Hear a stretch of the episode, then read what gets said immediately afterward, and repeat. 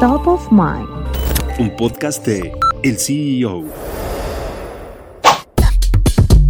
Tres colonias en México aparecen en el top 10 de las más caras de América Latina. El portal inmobiliario Properati realizó un estudio de las 26 colonias más caras de América Latina.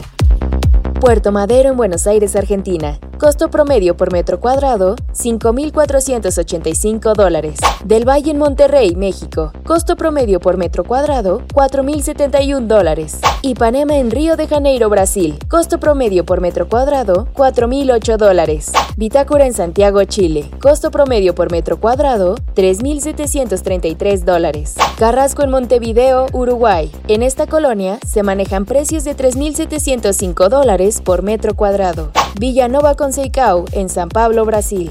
Costo promedio por metro cuadrado, 3.393 dólares.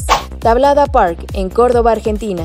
Costo por metro cuadrado, 2.845 dólares. Sabasi en Belo Horizonte, Brasil. El costo promedio por metro cuadrado es de 2.797 dólares. Puerta de Hierro en Guadalajara, México.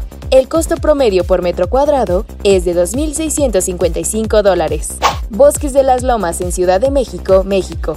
Costo promedio por metro cuadrado, 2.627 dólares.